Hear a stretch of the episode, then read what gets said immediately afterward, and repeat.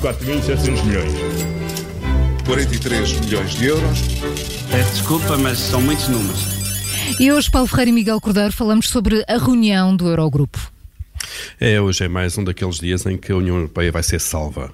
É como a União Europeia e a zona euro estarem permanentemente à beira de precipício, eh, elas basicamente vivem à beira de precipício, não é? Há alguns anos, eh, e precisam regularmente ser salvas. E hoje vai acontecer mais um desses salvamentos, vai acontecer uma reunião do Eurogrupo, eh, que é liderado por Mário Centeno, e os ministros das Finanças da zona euro vão então decidir os moldes gerais da forma como vai ser financiado o combate a esta crise na Europa.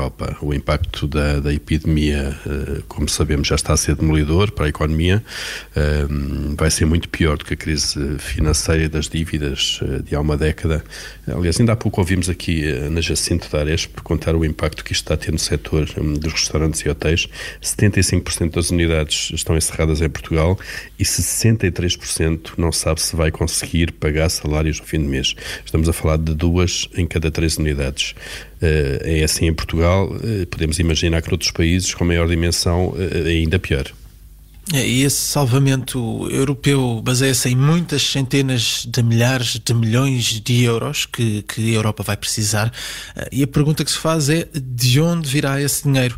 O Eurogrupo deve então chegar a um acordo de princípio. O recurso a títulos de dívida como Eurobonds ou, ou Corona Bonds está afastado. Há, há décadas que, que, o assunto divide a Europa e certamente vai ser difícil que se chegue a um consenso uh, nesta altura. O, o recurso ao mecanismo europeu de estabilidade é o mais provável. Já foi usado nos resgates a Portugal, Grécia e Irlanda.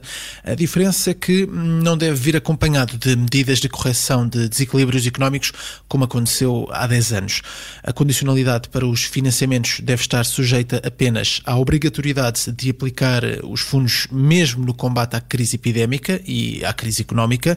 Haverá também linhas de financiamento do Banco Europeu de Investimento eh, com juros bonificados. Esses tratos uh, gerais, uh, depois há ainda arestas a limar entre a Itália e a Holanda, por exemplo, são as posições mais extremadas ali à volta da mesa do Eurogrupo. A Itália insiste nas Eurobonds ou Corona Bonds, uh, diz que o recurso ao mecanismo europeu de estabilidade não serve. portanto, Mário Centeno tem ainda aqui um trabalho de, de, de, para fazer, de bastidores, para chegar a um consenso final, mas o importante neste momento é que o dinheiro chegue e que chegue depressa e depois mais mais para a frente os governos terão que lidar uh, com o aumento da dívida pública que esses financiamentos vão provocar, necessariamente, e aí deverá ser o Banco Central Europeu uh, voltar a ter um papel importante para que esta crise pandémica não se transforme, em última análise, numa nova crise das dívidas. Paulo Ferreira e Miguel Cordeiro, a partir de casa, mas sempre consigo na Rádio Observador e, claro, em podcast também. 4.700 milhões. 43 milhões de euros. Peço desculpa, mas são muitos números.